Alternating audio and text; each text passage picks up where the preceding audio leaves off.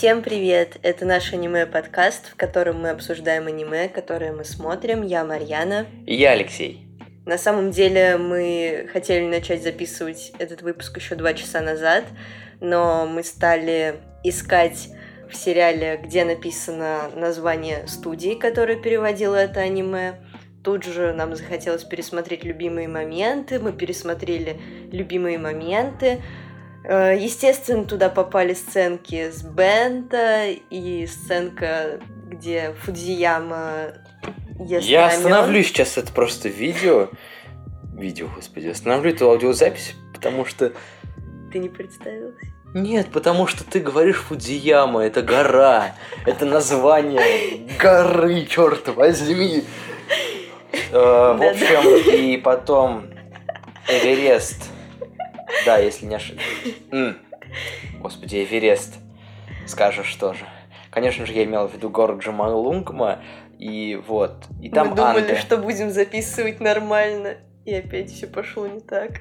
ну, в общем, мы посмотрели моменты, где они едят бенту друг друга, где Фудзивара в раменной ест рамен.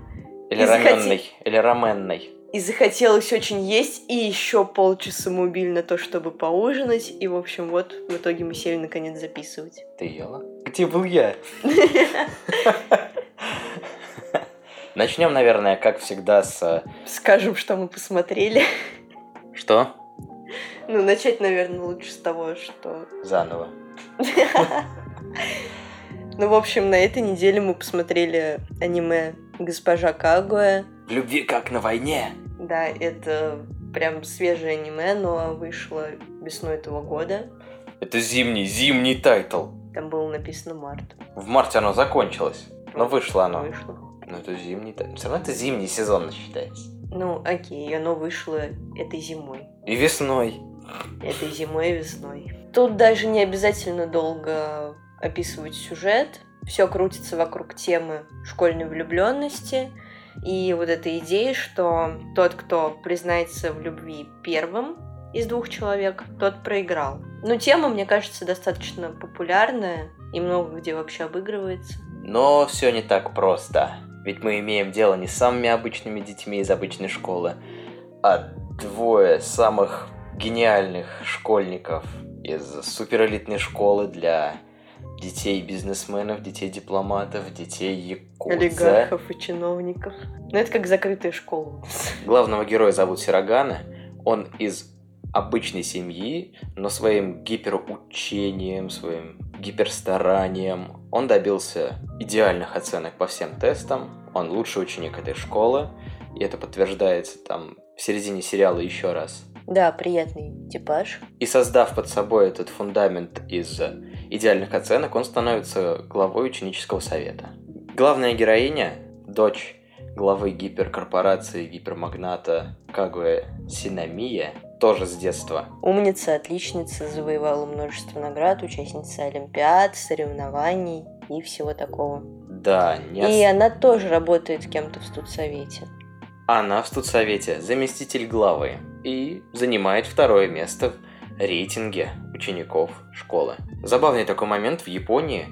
Во время сдачи тестов, каждый триместр в Японии учебный год делится на три части. Ученики выполняют тесты, результаты которых потом вывешиваются на всеобщее обозрение и выстраиваются в рейтинге от э, самых лучших баллов по всем тестам до самых худших. Интересно, как ты думаешь, это вообще полезная практика? Думаю, это полезная практика.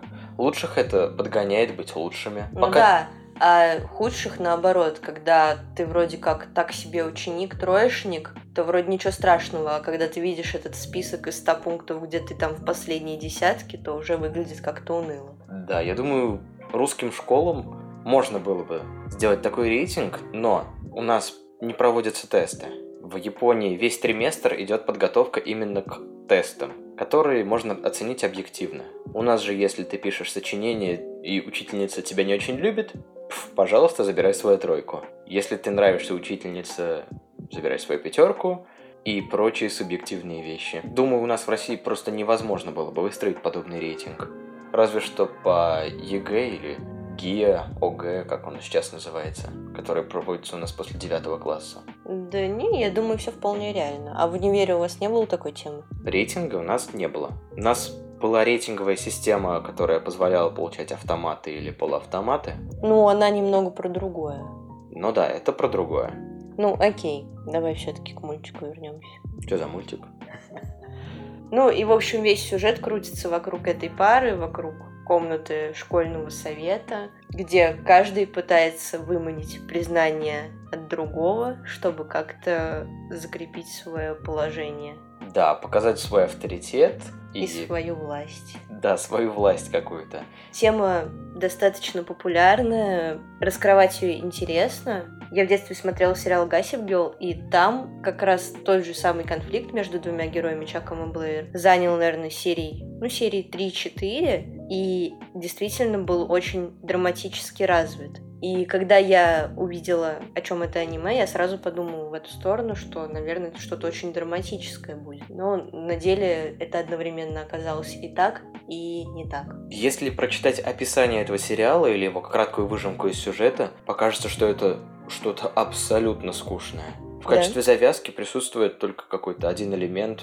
Ну вот, да, действительно, они умные ребята, действительно, они боятся потерять свой авторитет, свою власть, и пытаются выманить друг из друга признание. Ну и что?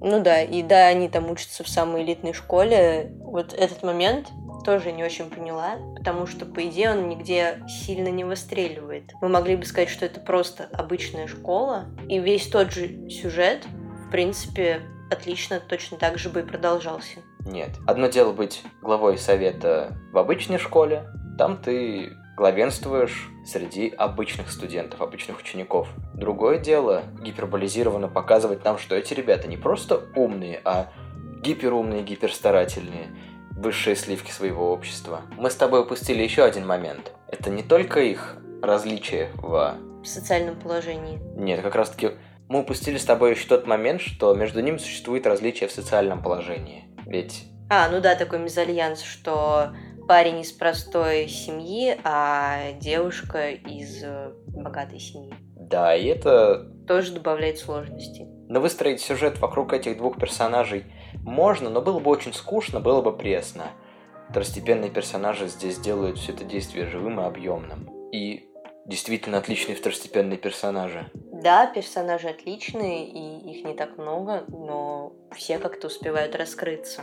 Я хотела еще про сюжет все-таки договорить, что иногда кажется, что сюжет повисает на месте, и, в принципе, фабула никак не развивается. Для меня этот тайтл оказался больше об иронии. Во-первых, о такой доброй иронии над чувствами и представлениями об обществе школьников старшей школы и об иронии второго уровня, об иронии аниме над самим собой. Именно вот за этими двумя вещами мне было наблюдать интереснее, чем за вот этой любовью главных героев.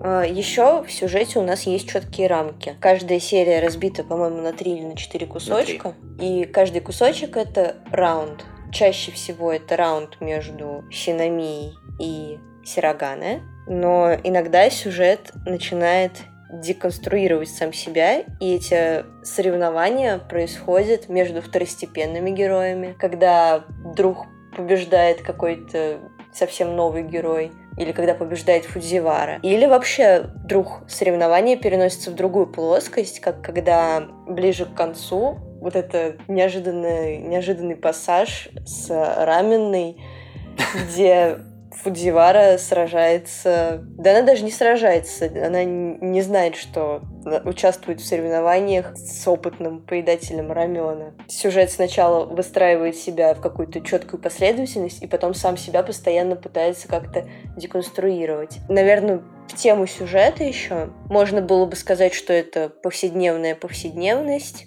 но тут даже не так, это эпичная повседневность какие-то самые мелкие школьные детали, которые обычно там пролетают мимо, и ты на них никак не акцентируешь, здесь подаются там с огромной эпичностью, как когда ситуация с ушками, когда Сирогана говорит, что О, Фудзивара, весь твой смысл был в том, чтобы ты вручила ушки Синамии, или когда Синами покрасила ногти, это тоже такое событие огромное, которое там на целых 15 минут, что Синами покрасила ногти. Но между ними идет незримая борьба, в которой они придираются к каждой мелочи. Да, и фоном являются самые какие-то бытовые вещи, там третьей, по-моему, серии герой покупает смартфон, и это Во тоже во второй вырывает, выливается в целую череду событий, когда там Фудзивара кричит, о, голова, ты купил смартфон.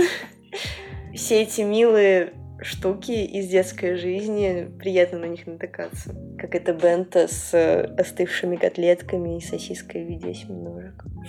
Ну, думаю, к героям уже можно переходить. Подожди, теперь я хочу про сюжет. Ну, давай. Сюжет 12 серий складывается на три четверти событий, которые происходят в четырех стенах комнаты ученического совета, еще где-то на одну восьмую события, которые происходят на улице либо дома у Синамии. Синамии, и еще одна восьмая – это те редкие прочие помещения, либо улицы в последней серии. Ну да, тут все достаточно ограничено.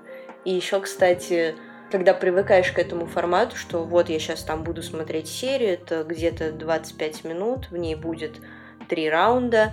Ближе к концу, в день фестиваля, серия не содержит в себе никаких раундов, она Содержит. просто содержит. Да, Мне казалось, что она идет непрерывно. Почему? прерывно. Точно так же на три штуки. Да. Очень странно, потому что вот зрительское ощущение, как будто бы мы попадаем в эту серию, все замедляется, и мы попадаем как будто в какой-то спешл бонусный ко всему сериалу. И это смотрим. Такое На у меня самом- осталось ощущение. На самом деле, первая половина сериала, она вся состоит из вот этих вот напряженных моментов между главными героями. Они то сближаются, то сходятся, то побеждает э, Кагуя, то побеждает Сирогана, то Кагуя проигрывает, то у них ничья. Все это создает напряжение. Затем предпоследние, там, последние серии начинаются, когда наступают летние каникулы, и все становится таким вязким, тянущимся, Тягучим, да раунды превращаются в э, простые оповещения о том, что Никто не победил, потому что они не встретились. И для героев лето проходит друг без друга очень скучным. Они ждут его окончания, время тянется медленнее, и то же самое для зрителя. да, это такой прикольный самый эффект, который последний раз я, наверное, наблюдал в Бакимоногатаре, когда начинается серия с улиткой моей, и весь сериал словно бы замедляется, события происходят крайне редкие, и ты понимаешь, что это такая игра не только сериала внутри своей вселенной, но и проникновение через четвертую стену, сериал замедляется и для зрителя. Тут похожий эффект. В конце ты уже вместе с этими главными героями просто изнемогаешь. Давайте уже встретитесь, давайте ув- увидитесь, наконец-таки пообщайтесь друг с другом открыто, потому что все это время вы копили в себе вот это вот напряжение, страсть, э, желание высказать друг другу. Да, есть момент, когда они все-таки решают поехать в школу, там посредине лета увидеть друг друга. Приезжает в школу Синамия, ждет, никого там нет, едет в это время в школу Сирогана, и они просто не встречаются там, они разминулись буквально. Он вошел, она в это время выходила из коридора. И опять это напряжение у тебя остается. Это такой жульнический эффект. Я чувствую, как будто бы прям неприятно мне. Это как в Питер ФМ, когда они. Это нормально, что теперь я говорю ассоциации с фильмами, а тебе придется, видимо, выкручиваться, придумать ассоциации с аниме. В Питер ФМ была ситуация, где он почти увидел главную героиню, главный герой, но у них не получилось, и они расходятся, и еще минут 15-20 мы ждем окончания фильма, когда они все-таки встретятся. Не помню. Ну, Да как ты, Питер ФМ? классика. Я не знаю, почему я помню Питер ФМ, правда. Ну, почему-то из всего, наверное, сериала мне именно этот момент запомнился. Ну да, создатели очень чувствуют ритм, чувствуют темп, и с этой темпоральностью очень умело обращаются. Я не знаю, э, кто, кстати, создатели, и есть ли у них еще что-то, потому что мне хотелось бы посмотреть у них еще что-то. В качестве первоисточника, насколько я понимаю, манга идет, которую считают... Посредственный. Да, вот по отзывам в интернете говорят, как они вообще умудрились сделать такое шикарное шикарнейшее аниме, использовав в качестве основы ну, посредственную мангу. А еще что они создали? Я имею в виду не авторы манги, а те, кто создали это аниме. Что касается создателя сериала, по-моему, он достаточно свежий. По крайней мере, режиссер. Я вкратце посмотрел, какие у него были еще работы. Это были раскадровки Темного Дворецкого, причем не основного сериала, а какого-то либо отдельного сезона, либо спешилов, либо ова. Ну, короче, популярных штук больше нет никаких, да? Да, я посмотрел, может быть, я отстал от жизни Сёва Генроку. Это что-то гиперпопулярное, где он выступал режиссером в 2015 году. Ну, слушай, обложки выглядят стильно. Еще какая-то легенда о Гран. О Гран Кресте. Или Гран Кресте. М, Это какой-то би- боевик, да? Но его я а, тоже... хотя драма, романтика, фэнтези. Ну, фэнтези, экшен. Да, но его я тоже не застал, не могу сказать ничего. Так что, думаю, для нас с тобой это как минимум точно новый режиссер. Студия А1. А студия то же самое, что продюсеры? Или это тот, кто рисует, художники? Студия, насколько я понимаю, это те, кто занимаются рисовкой, раскадровкой и реализацией через издателей. Угу, значит, все-таки художники. Ну, я немного смотрела твою апрельскую ложь, она вроде ну, такая красивая. Ну да, что касается студии А1, то это именитые ребята сделали «Мастера меча онлайн» и «Семь смертных грехов», и «Твоя апрельская ложь», и «Сказка о хвосте феи», а.к.а. Fairy Tail. М. Не смотри на меня так удивленно, это действительно популярнейшие вещи в аниме за последние 10 лет. Ну, одни из. Окей. Героев можно пересчитать по пальцам. Да, слава богу, они не сделали 25 персонажей, пытаясь их уместить в 12 серий. Но это первый сезон, и, как, как я понимаю, точно будет второй. Дата его выхода на м- момент записи пока что неизвестна. Скорее всего, это будет 2020 год, тоже, скорее всего, зимний сезон. Когда я начала смотреть, я думала, что, ну, какой-то ситком. Все персонажи такие очень яркие, характерные, то есть такая холодная отличница, глава совета, потом глупая, Секретарь, ну, глупая милашка. Кто там еще-то у нас был? казначей. Да, вот этот унылый казначей, который вечно не в попад что-то говорит, или... Но он, кстати, не, сра- не, не сразу появился, а я имею в виду вот эти впечатления после первых серий, когда ты приготовился смотреть, ну, такой ситком. За весь этот сериал они из героев ситкома превратились и трансформировались в драматичных героев. Или в драматичных. Да нет, ладно тебе. Как были героями ситкома, так и остались героями ситкома. Ну, не скажи нет, мы видим, что у героев есть какое-то двойное дно, что Чика — это не просто глупая милашка, а что она, ну, с перчинкой. И иногда даже создается впечатление, что она на самом деле в курсе об этих подковерных интригах между главой и Синамией. Я, Когда она там зонтик им выносит вдруг в очень удачный момент. я убежден, что она знает, что происходит. Ну да.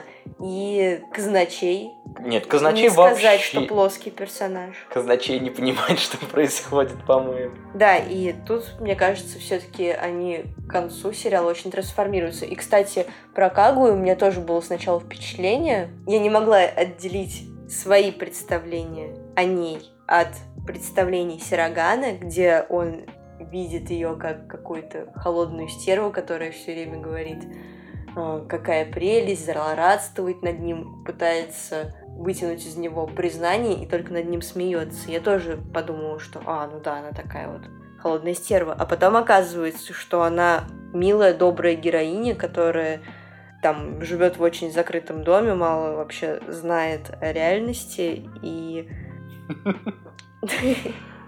тоже вспомнил тот момент. Вспом- Вспомнил ее первый раз. Да. И когда начинаешь отделять ее от представлений Сирогана, ты начинаешь видеть эту героиню вообще по-другому. И как раз все-таки из ситкома это перерастает в драму. Это как Воронины, которые превратились бы в Мандерли в конце. Кошмар какой. Просто кошмар. Я думаю, персонажи не изменились абсолютно. Кроме главных героев, немножко они друг к другу прикипели. Все-таки еще полгода прошло, потому что в самом начале сериала нам показывают их знакомство, но они уже сразу влюбились, там, понятное дело. Они абсолютно холодные. Проходит еще полгода, они уже такие немножко понимают друг друга, и проходит еще полгода. Думаю, их изменения нельзя назвать драматичными, это просто плавное понимание друг друга. Но в конце они все еще совершенно смешные, комичные в своей неэгоистичности, в своей упрямости персонажа. Чика Фудзивара, ну, ну вообще не изменилась. Про Исигами и говорить нечего. У него разве что оценки улучшились за время сериала. Ну, для меня Чика изменилась, не знаю. Вообще мне понравилось, что все герои такие положительные, приятные. Поначалу я думала, что мне не будет нравиться Чика, потому что я не очень люблю такой типаж милых глупышек, но она очаровала меня просто с первой серии, а с третьей тем более. Да, дело в том, что после третьей серии вместо заключительных титров нас ждет как подарок, как бонус этот мемный танец э, Фудзивара, который еще во времена ангоинга, то есть зимний, весенний сезон, когда вот был, разлетелся по интернету, реакцию на него снимал PewDiePie, сразу же появились кубы с танцами Фудзивары, и они до сих пор появляются, потому что танец выдался очень удачным. Как только я его посмотрел, я сразу захотел показать его друзьям. И я совершенно не впечатлил одного своего коллегу, которому я показал танец, восхищенно говорю, смотри, смотри, он такой. «Хм, просто техника захвата движения, и что удивляться тут особо нечего. Но я в аниме таких танцев еще не видел, но и раскрашены они прекрасно. И сам танец очень удачный. Песенка наивная, миленькая. И, кстати, да. в, в песенке она говорит, что она все понимает, что тут любовь происходит. Да, кстати, да, вообще ультра милая песня. Мы сейчас сели, ну, почитать текст субтитров к этой песне. Ни разу не удавалось мне до этого прочитать. Я пересматривал этот танец раз ну, 10 уж точно, и каждый раз не мог сконцентрироваться на субтитрах, каждый раз мое внимание отвлекал именно этот танец. Он такой миленький. Я вообще была удивлена, что мы, оказывается, сели пересматривать субтитры, потому что до этого я не замечала там субтитров, как в том видосе с гориллой. Что? Ну, вот этот вот эксперимент, где ты должен посчитать волейболистов, которые перекидывают друг другу мяч на экране. В это время появляется огромная горилла, танцует посреди экрана и уходит и тебя в конце спрашивают, там, сколько вы насчитали там пасов, сколько было героев в белых футболках, потом спрашивают, вы видели гориллу? Все таки чё, какая горилла?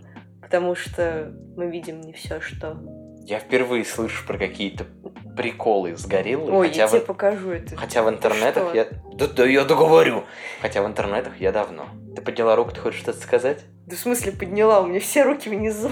Что за приколы? Обычные приколы. Или как Фудзивара ловко их обманула, когда играла с ними в... Ну вот в эту странную игру, где в надо называть игру, слово. Да. Где ты пишешь слово, передаешь его по часовой стрелке, ну, на бумажке. Человек поднимает над собой бумажку, отворачивая ее от себя, и ты должен заставить человека произнести слово, которое он держит у себя в руке, которое на бумажке. Прикольная игра. Ни разу не пробовал. Да, я тоже ни разу не пробовал но Фудзивара их там разметала в пух и прах, и это было круто. И она еще так необычно танцевала, говорила хип-хопом. Да, Фудзивара перчинка, не сказать, что это какой-то картонный персонаж. Это объемный персонаж. И как чудесно ее озвучили вообще. Раньше я никогда не обращала внимания на озвучку, потому что либо это что-то нейтральное, которое, ну, спасибо, что перевели, и ладно, либо это что-то совсем ужасное, и повод там порофлить лишний раз. Но хорошая озвучка никогда особо не восхищалась. И тут озвучка настолько прекрасна. Гениальная озвучка. Просто невероятно красивый голос Кагу, его хочется слушать и слушать. Все актеры озвучки подобраны просто гениально. Да, Фудзияму просто... Фудзивара! Перед... Фудзивара переданы все там малейшие ее оттенки. Эпичнейший голос за кадром. Голос повествователя. Повествователь, кстати, отдельный герой, который с любовью преподносит нам все эти конфликты, и я думаю, без него все выглядело бы не так мило. Абсолютно пресно было бы. Ну, может, не абсолютно пресно. Абсолютно пресно. Ну ладно. Да ты только вспомни, как начинается сериал. Да, этот опенинг на 4 минуты. И он орет там все эти свои. Да, и он орет как раз о том, что тот, кто признается первым, тот проиграл. В любви, как на войне. Или когда Синамия и Ушки идеальная пара. Идеальная. Симбиоз. Да. И практически каждое действие главных героев повествователь, рассказчик комментирует, и это еще добавляет комичности. Да, чудесный ход. Не знаю, в аниме вообще популярно как-то выносить повествователя отдельно? Не знаю, не, не вспоминаю каких-то таких случаев, где повествователь вынесен отдельно, по крайней мере, настолько удачно. Чтобы вынесен вообще, надо подумать.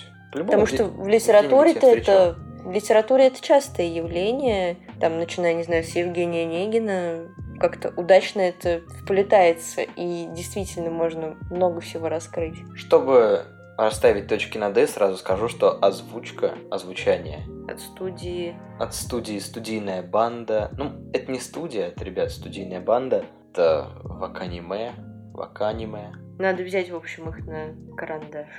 Да. Хотя в интернете вроде как много плохого о них пишут. Но... Тут постарались, ребят. Тут просто гениально. 10 из 10 за озвучку.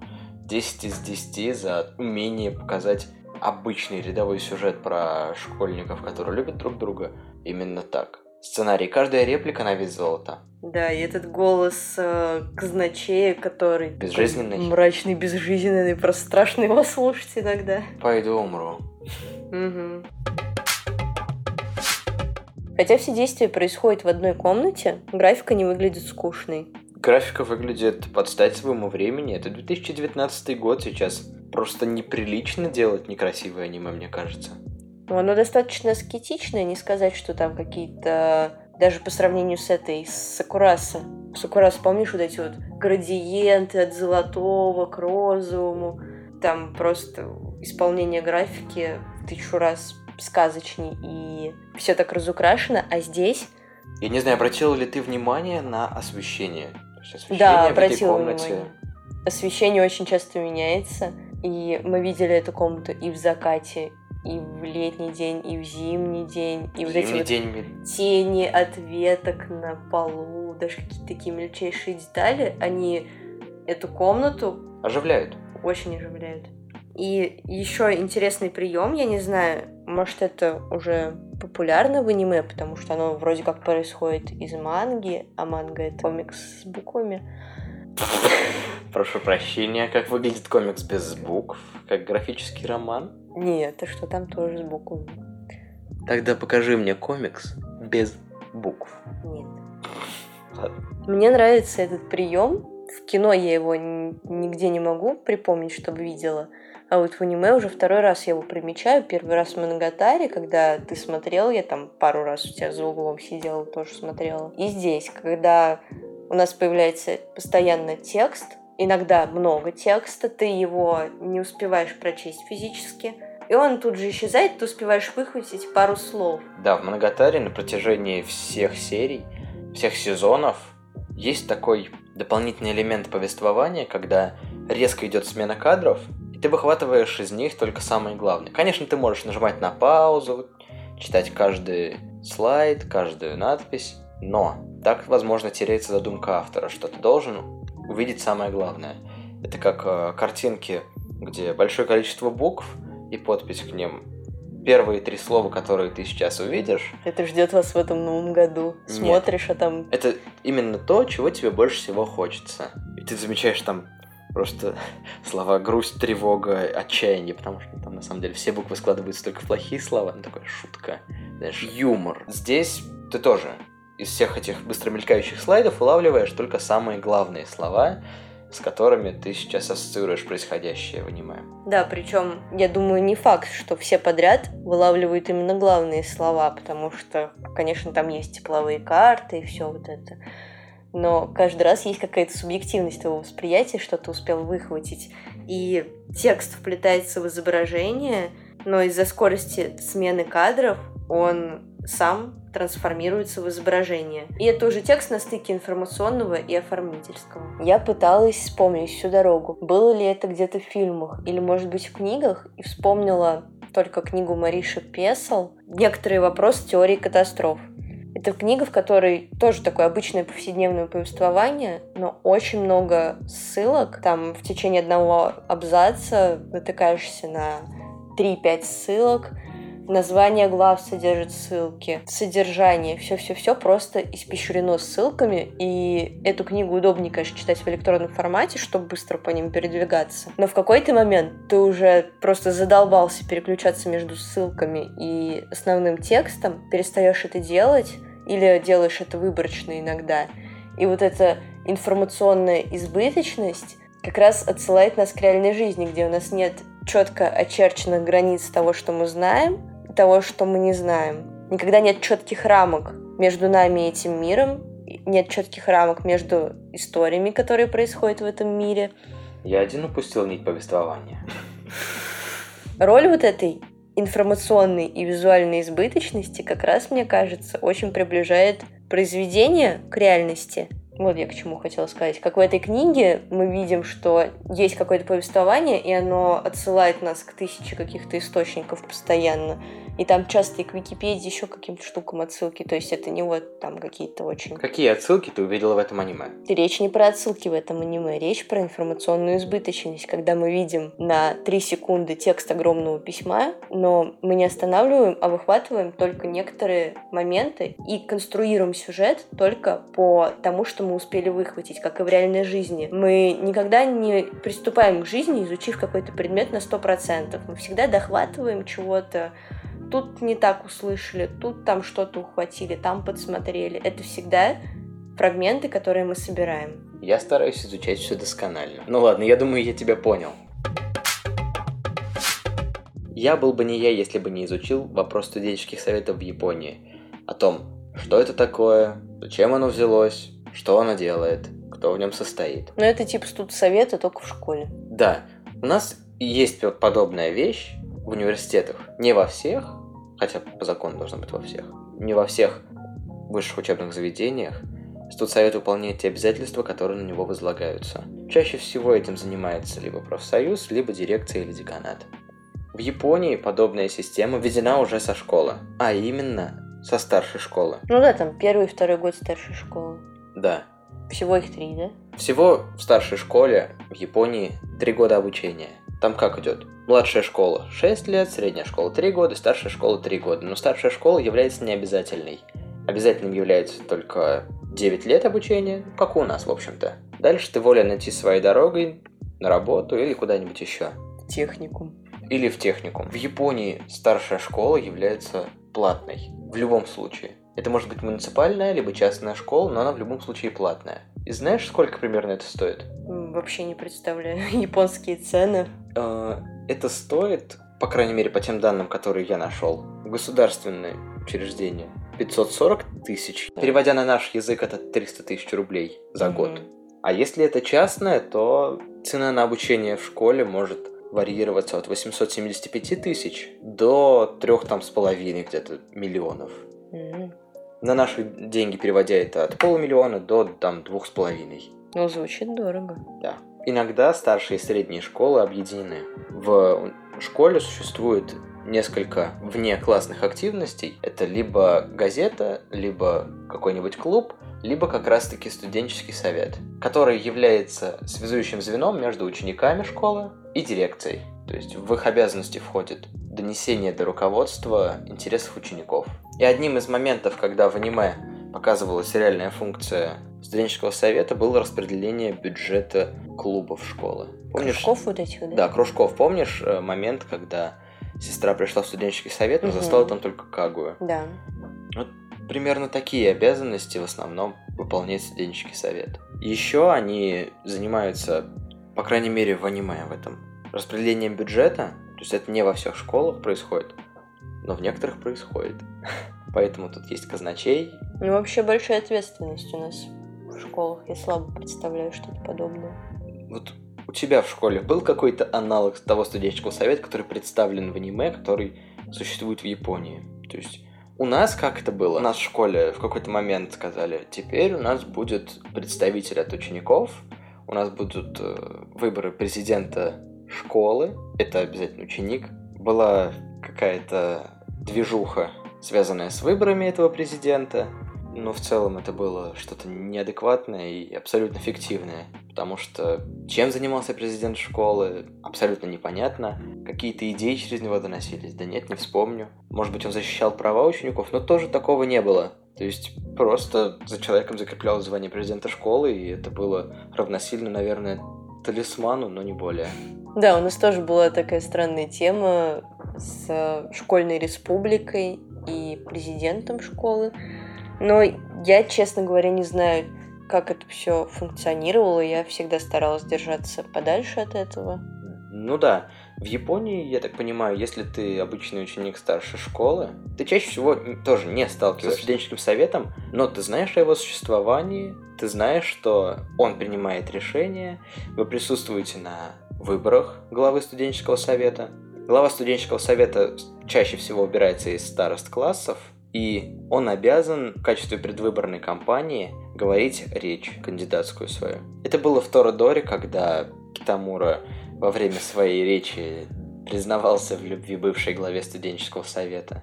Как пример того, где мы это встречали ранее. И в этом аниме тоже нам показывали момент, когда глава студенческого совета Сирогана говорил свою пламенную предвыборную речь о том, как с ним пойдут хорошо дела в школе. И, в общем-то, учитывая его рвение, его оценки, его результаты тестов, ему доверили быть главой студенческого совета. Остальные же должности в студенческом совете, как нам показывали в аниме, не выборные и назначались уже главой студенческого совета. Интересно, каким образом туда попала Кагуя? Ну, потому что нам с самого начала, если я помню правильно, показали то, что она была рядом с Сирогана.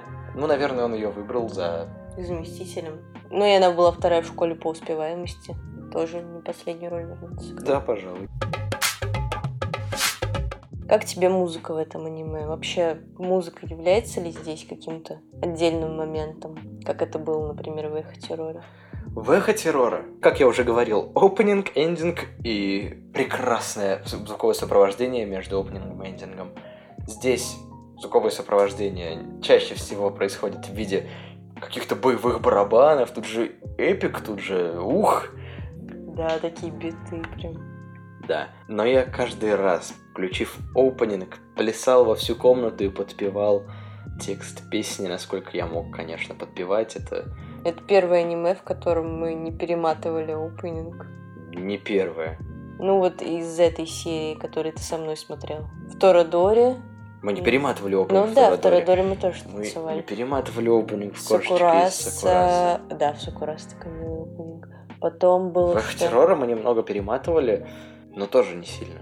С тобой Ну я да. смотрю все А еще был этот мы во втором выпуске мы что обсуждали мы город в котором меня Город, нет в котором меня я там так и не посмотрела опенинг потому что мы смотрели какой-то вариант ВКонтакте где четырехчасовая запись с вырезанными опенингами Да, но как я понял, мы многое упустили.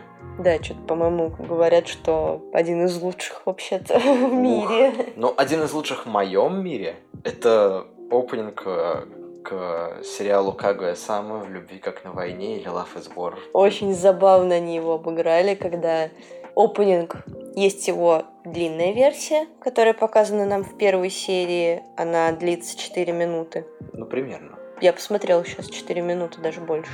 Потом вторая серия начинается с этого же опенинга, и в какой-то момент ты думаешь, что по-моему, я опять включил первую серию, идешь проверять. Да нет, это вторая.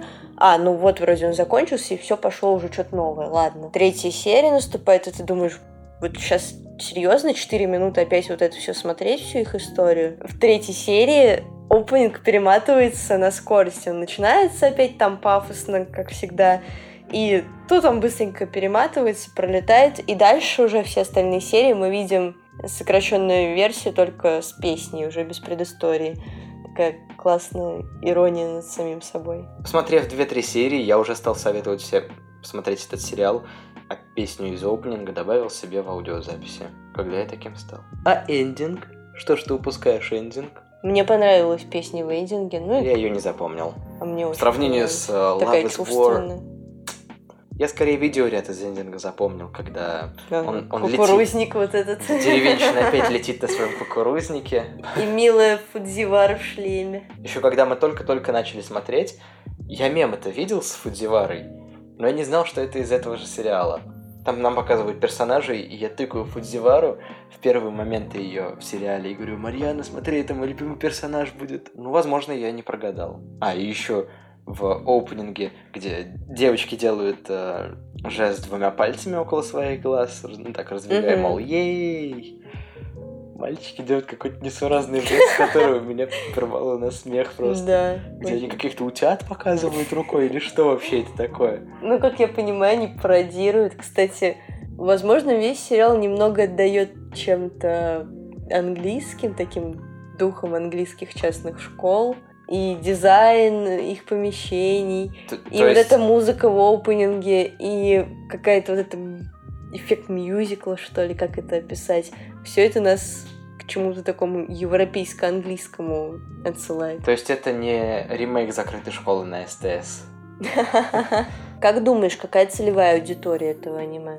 Слушай, сериал заявляет себя как PG-13. 13. Что значит 13? Что значит 13? Да, то есть для зрителей от 13 лет и старше. И, впрочем, да, такую я бы и оставил. Как раз милая история про любовь, никакой пошлятины, кроме момента, когда Фудзивара всю серию говорит слово «писюн». Ну, это нормально. Даже миленько. Ты что скажешь про целевую аудиторию? Ну, явно не... Сериал может смотреть только тем, кто явно устал от жизни. То есть 40 плюс, 35 плюс, 20 плюс.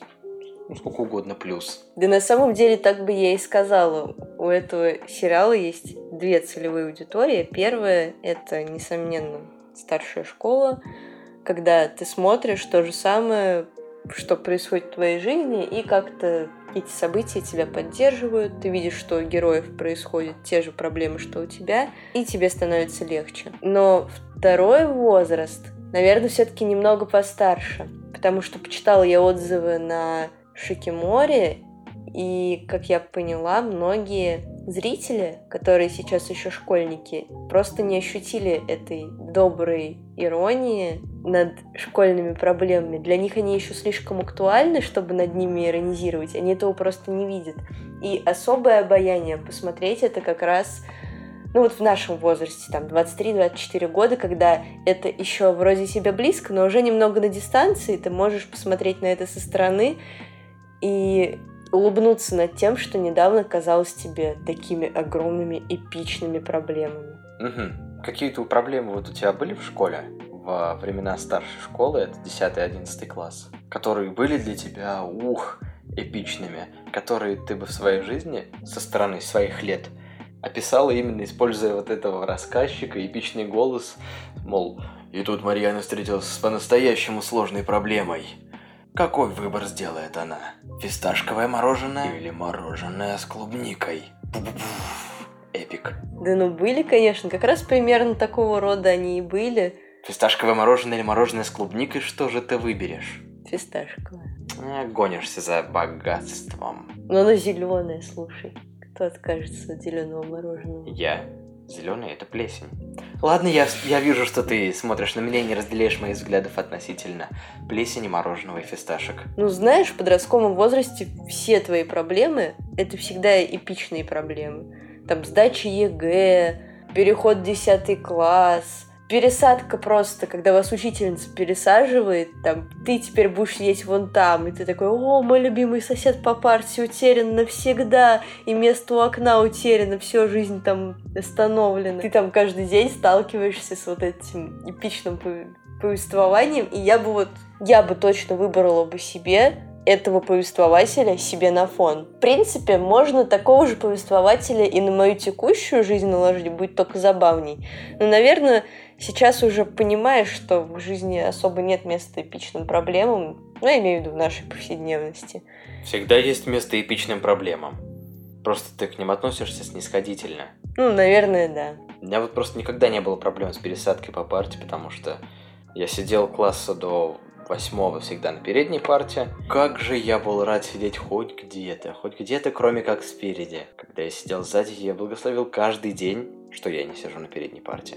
Это просто замечательно. Да, я на первой партии редко сидела. Вот видишь, какие у меня были эпичные проблемы. А ногти? Что? Синамия покрасила ногти. Нет, такой проблемы у меня не было. Я ну, не красил ногти, тут уж меня можно понять, простить и все такое. Сколько было там вражды с учителями о том, что кто-то проколол язык, а тут там кто-то нарисовал стрелки. И вот эти вот ежедневные драмы, там иди умой лицо в туалете. Да, как сейчас помню, нарисовал стрелки, накрасил ногти. Мылся потом в туалете. Ну, не знаю, не было у меня проблемы со стрелками и ногтями. Как-то это мимо меня, знаешь, прошло. Ну, такой вот я был неухоженный. Ты можешь меня меньше смешить в выпусках, а то мне кажется, что у меня странный смех. Ты знаешь, в первые дни мо- моего с тобой общения я тоже подумал, что у тебя необычный смех. Но уже тогда я понял, что мне придется в него влюбиться. Поэтому я всю свою жизнь делаю все возможное, чтобы ты смеялась как можно чаще. А ты этого не ценишь. Плавно переросли в подкаст про отношения. Что ты скажешь про финал?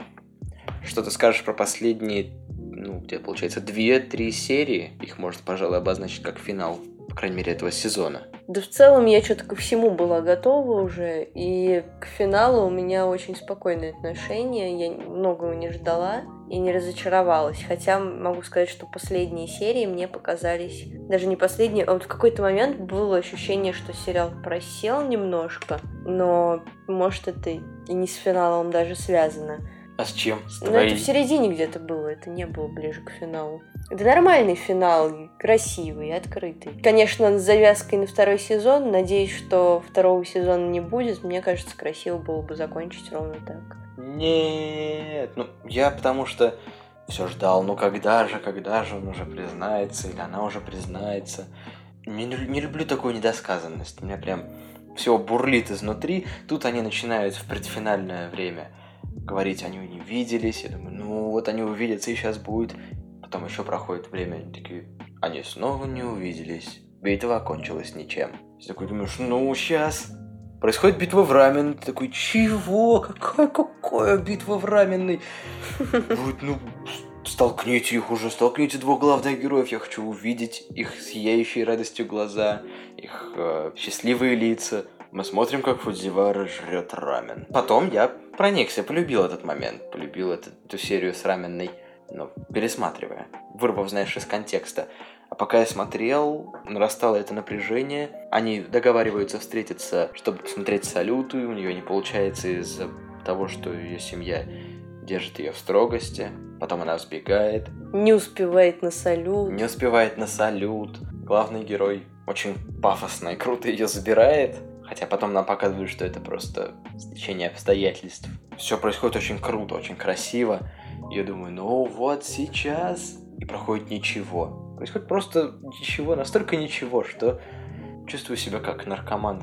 Нет, с наркоманами нельзя в подкастах, пожалуй, это будет эксплисит контент. Чувствую себя в шаге от получения сатисфакции какой-то и теряю все. Я хочу, чтобы был второй сезон, я хочу посмотреть на их счастливые лица, хочу посмотреть на их радостные глаза, хочу посмотреть, как Синамия будет краснеть, хочу посмотреть, как Сирогана будет смущаться, хочу посмотреть на все из этого. Я думаю, тут есть большая вероятность не дожать. Вспоминаю, как эта тема обыгрывалась в Gossip Girl. Там потребовалось нагнать прям такой большой драмы, чтобы разрядка этой ситуации как-то уравновесила всю дорогу к ней, потому что так это или, нет, но есть позиция, что все самое красивое в отношениях до первого поцелуя, а когда это случается, ну это уже случилось. Ну пусть будет, допустим, второй сезон на 12 серий, это тоже не очень много, и в нем они сейчас, получается, сделали какую-то такую небольшую паузу, задержку, то есть им снова придется разгоняться. Пусть они за эти 12 серий, пусть не с нуля, пусть не с самого начала, расскажут нам историю того, как у них все-таки получилось разрешить этот конфликт. И тогда я буду рад, тогда я буду доволен. Ну, может, я менее наивный человек, чем ты, не знаю. Не очень я верю в успешность второго сезона и в успешность финала, в котором они признаются в любви, и этот финал вытягивает. Ну, потому что весь сериал, если так подумать, то это то, как авторы дразнят зрителя. То они их почти столкнут, то она засмущалась, то они вообще в одной постели оказались.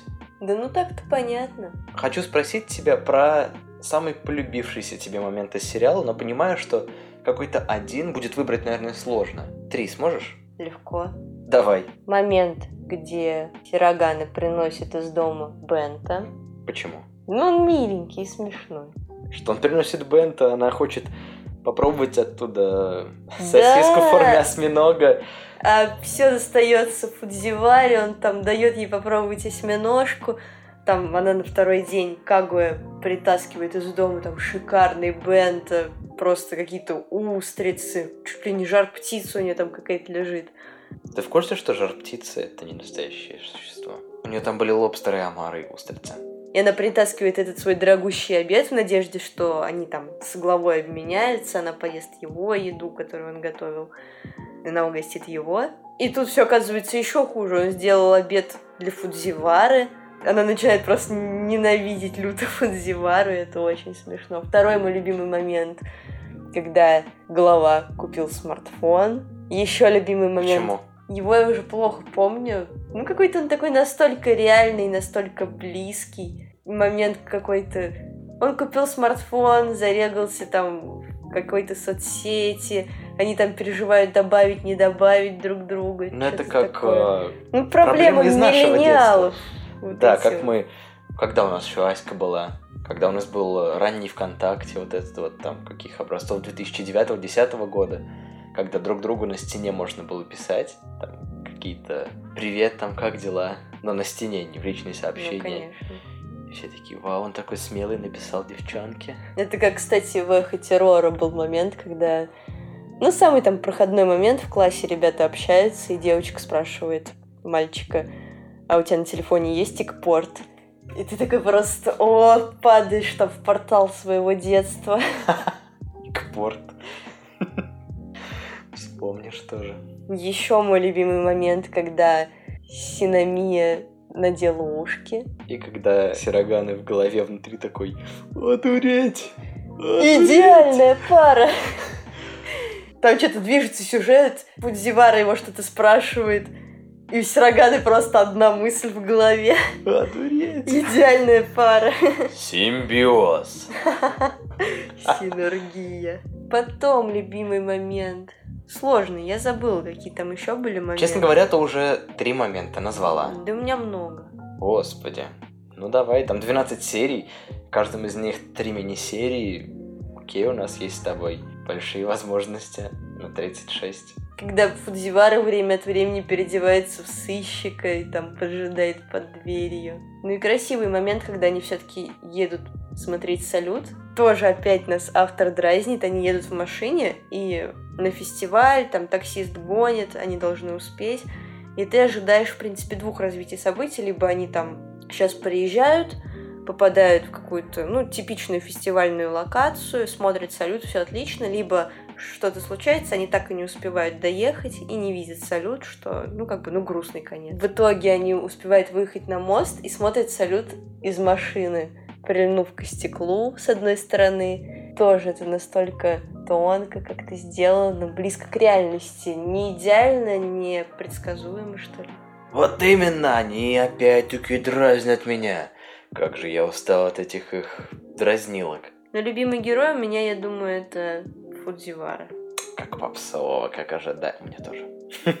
Ну и Кагуя. Ну и Кагуя больше даже из-за геро- героя, из-за озвучки. Вот не будь этой озвучки, Кагуя была бы просто девушкой. Какая прелесть. А у тебя какие любимые моменты? Ого. Я не ожидал, что ты меня спросишь, я ведь совершенно не готовился. Можно это будет момент, когда Фудзивара делает хип-хоп батл? Мы его, конечно, уже рассказали. Ну слушай, ну можно. Слава богу. Как же она ловко их провела. Как же хитро она все-таки перевернула эту игру. И она так рифмует, и все это в озвучке очень удачно сделано. Она использует сленговые немножечко слова, в то же время не забывает говорить в рифму. И вот эти вот моменты, где она танцует, их же потом на кубы расхватали, где я тоже видел кубы, где она танцует.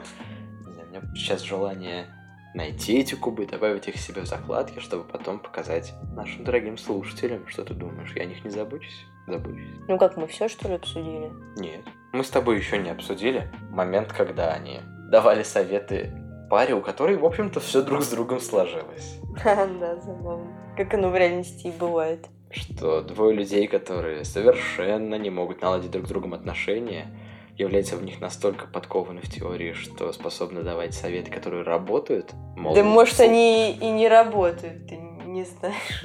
Ну, то есть хочешь сказать, что здесь сработал просто эффект авторитета, что такой человек не мог посоветовать что-то плохое, а значит нужно действовать. И иронично, что они как аватары выступили своих советчиков. И у них, в общем-то, все случилось, все произошло как и должно быть. Да, забавно. Забавный такой момент, э, что они отражение своих чувств нашли в школьниках, просто из их школы. Еще мы с тобой не обсудили такого персонажа, как помощница Кагуи, которая... А, да. Как ее зовут? Хайсака. Ты мало кого запоминаешь, но тут, видимо, особый случай. Потому что как Айсака Тайга, только добавь вначале. Айсака Тайга. Она ведь все понимает, она же видит, как мучается Кагуя и пытается направить ее на путь истины. Когда приходит Сирогана, она понимает, что они друг друга стоят. Когда он боится подойти к ней, когда боится подойти Сирогана к Синамии. И опять Она их уже просто сталкивает лбами, говорит, давайте уже. Ну, она отражала какие-то мои, видимо, внутренние эмоции, поэтому приятный персонаж, ничего не скажешь. И опять же, очень круто ее озвучили. Такой немного безжизненный, аморфный, безэмоциональный голос. Типа? Немного напоминает озвучку Шины Машура в «Кошечке из Сакураса». Потому что они оба блондинки. Нет, озвучкой, да. голос я имею в виду. Я этот понимаю. Вот безэмоциональный тон. Но, ну, не знаю, уже. мне нравится такое. Ага. Пожалуй, мы с тобой достаточное количество наговорили, чтобы потом нам не предъявили за кроткость подкаста. Хотелось бы сказать спасибо всем нашим слушателям, которые дают нам обратную связь, ставят звездочки на iTunes, подписываются и указывают нам на моменты, которые мы можем исправлять. Мы уже постарались сделать меньше отбивок. Вначале мы их вставляли, наверное, каждые три минуты. Хотя мне нравились они такие бодренькие. Просто я еще не до конца понимаю формат подкастов. Для меня как-то странно слушать э, несколько десятков минут беспрерывного унылого бормотания. Да, беспрерывного В этом разговора. самый сок. Я уже понял, что слушатели подкастов это какая-то совершенно параллельная мне каста людей, с которыми я, видимо, не сталкиваюсь, что им почему-то интересно вот несколько десятков минут провести за разговором с другими людьми без отбивок, без перерывов. Ну что ж, пусть. Ну и вторая тема. Ты очень круто поработал со звуком, и теперь он чище и качественней. Это получилось сделать даже без смены аппаратуры, поработав несколько дней в редакторах. Ну да, просто разобравшись в них. Мы еще не знаем, про что будет следующий выпуск. Мы не выбрали аниме, мы его еще не начали смотреть. Так что... Так что заходите в обсуждение, пишите аниме, которые хотели бы, чтобы мы посмотрели и сделали да, на Что-нибудь классное. Не обязательно. Что-нибудь, знаете, плохое прям советуйте? М-м, я не хочу смотреть плохое. Надо. Да мы уже смотрели Эхо террора. Эхо террора это хорошо. Очень хорошо. Ну, что-нибудь, главное, не занудное. Эхо террора не занудное. Ну ладно, это нас сейчас еще будут хейтить все любители эхо террора. Начиная с меня. Я первый буду тебя хейтить. Спасибо, что дослушали до этого момента. Будет круто, если вы... Дадите обратную связь. И поставите звездочки на iTunes. Пять звездочек. С каких пор мы стали попрошайками? Не меньше пяти. Всем спасибо. Хорошего вечера. Или дня. Или утра. Никто не знает, когда вы слушаете подкаст. Может быть, вы вообще mm. ночью его слушаете. Всем спасибо. Пока. Пока.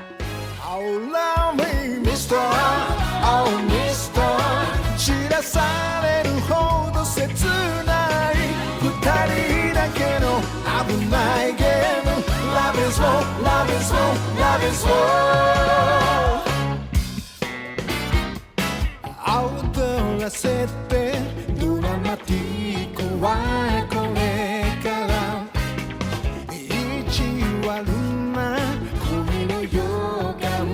しびれる触れた指の先が運命を待ちわびているあなたに言わせたい心の壁を破る愛の告白 Oh, Mr. Oh, Mr.Youme じゃないターもうミスターあなたの愛しい声で思いはもう止まらないいっそすべて奪い去って二人だけの危ないゲーム Love is war, love is war, love is war Love is war, love is war, love is war